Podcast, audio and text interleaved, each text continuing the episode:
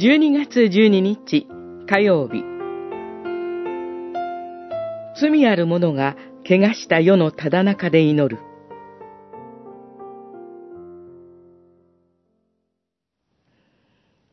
彼らはすべてあなたに望みを置き、時に応じて食べ物をくださるのを待っている。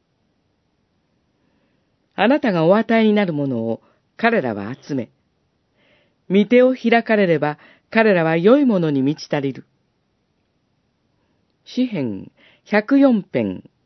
27節28節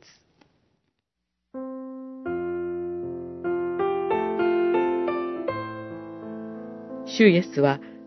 空の鳥をよく見なさいと大切なことを私たちに気づかせようとします。それは信仰の薄い私たちが信仰深い目を持って神が作られた世界をよく見るようになるためです。上に引用した詩編104編は壮大な天地創造の描写による賛美の歌です。そこには、主に望みを置き、食べ物を待ち望む生き物たちの姿が信仰の目で描かれています。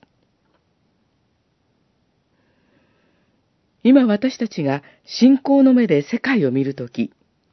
この大自然という神の恩恵を失う危機が見えてきます。創造の冠であったはずの人間の罪と悪ゆえに、全地球に広がる自然界も、空と海に行き交う動物界も、今までにないほど、姿も、命も損なわれ、汚されているからです。この現実から目をそらせてはいけません。詩編104編の作者は、どうか罪ある者がこの地からすべて失せ、主に逆らう者がもはや後を絶つようにと祈っています。この祈りを必要とする世のただ中に主イエスはお生まれになりました。この事実を信仰の目を持って見るとき、祈りの質が変革され、罪ある世界に